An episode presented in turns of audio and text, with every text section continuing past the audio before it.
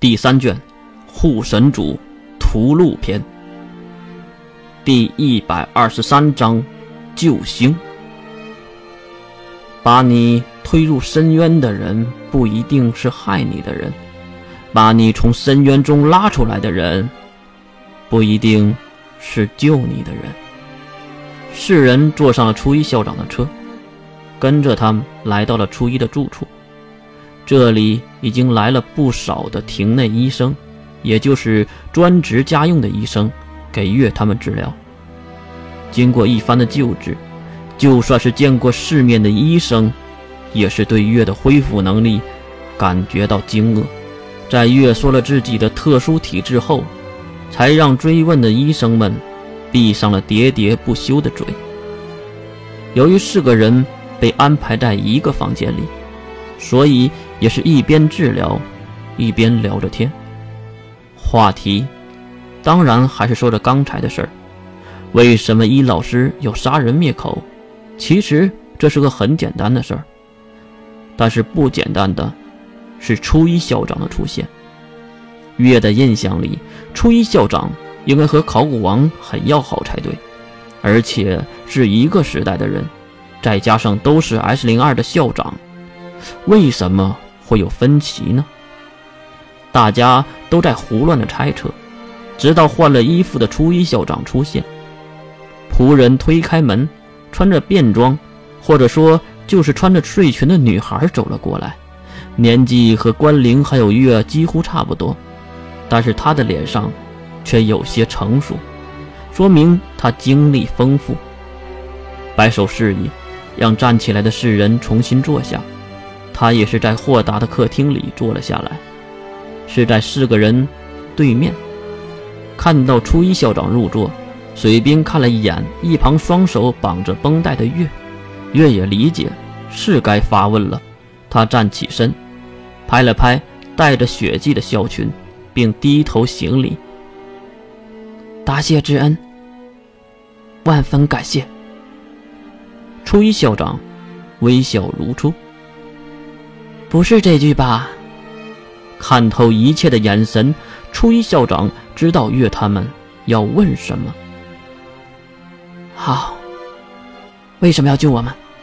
还是问出来了，这个在场所有人都想知道的问题，而答案却让他们瞠目结舌。一句话，你就懂了。金龙套是我的养子。这话一出，现场直接安静。不仅是没有听懂的关灵和世门，就算是听懂的水兵和月，也懵了。什么？月已经下意识地喊了出来。初一校长对身后的仆人点点头。屋内除了世人主和初一校长以外的仆人都纷纷离开了。看到最后一名仆人带上了门，初一校长。才重新回头看向世人，特别是月。救你，并不是因为星家联盟来找我，也不是石山校区要在我的管辖内行凶，而是因为金龙套让我去救你的。月马上陷入了沉思，是在想着什么。水兵只是帮月提出了那个问题：金龙透为什么要救我们？回答水兵是结束思考的月。我想，金龙透那个家伙答应过我，会给我们新的生活和自由，应该是这个意思吧。不过，我们还能正常的生活吗？月看向初一，这个外表和自己年纪相仿的少女，只见少女微微一笑，那种成熟的笑容。当然可以了。只要你继续帮助龙头，帮他完成他的任务，我敢保证，考古王校长不会再对你们动手。世人面面相觑，却各自有各的看法。好，月点了点头，然后心里还是有点好奇的问题想问。我有一点想不通。初一点头示意，让月直接问。就凭金龙头的实力和地位。想娶星如兰，根本就不需要我去牵线搭桥吧？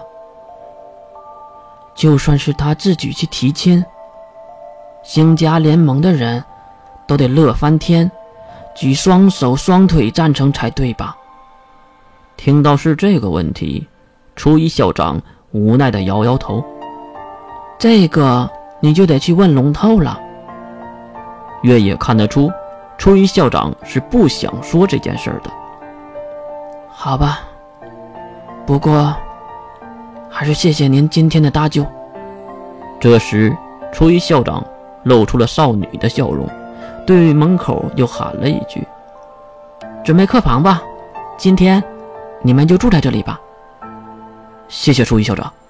世人都对小女孩点头鞠躬。毕竟，如果不是这个初一出手，今天可能真的要命丧黄泉了。侍卫，请吧。身穿女仆装扮的仆人走了过来，并对世人做出了请的手势。月他们也没再说什么，跟着仆人走向了待客厅之外的走廊。随着分配，世人在待客区的走廊两面得到了四个相邻的临时房间，各自回到自己的房间去联系想各自想联系的人。水兵把电话。打给了许久没有联系过的父亲水神闪，关灵打给了神秘的女性，世门则是家族的高层，他们所有人都知道了初一和金龙头的关系，而没有手机的月关上门后，缓缓地开向那已经降临的夜幕。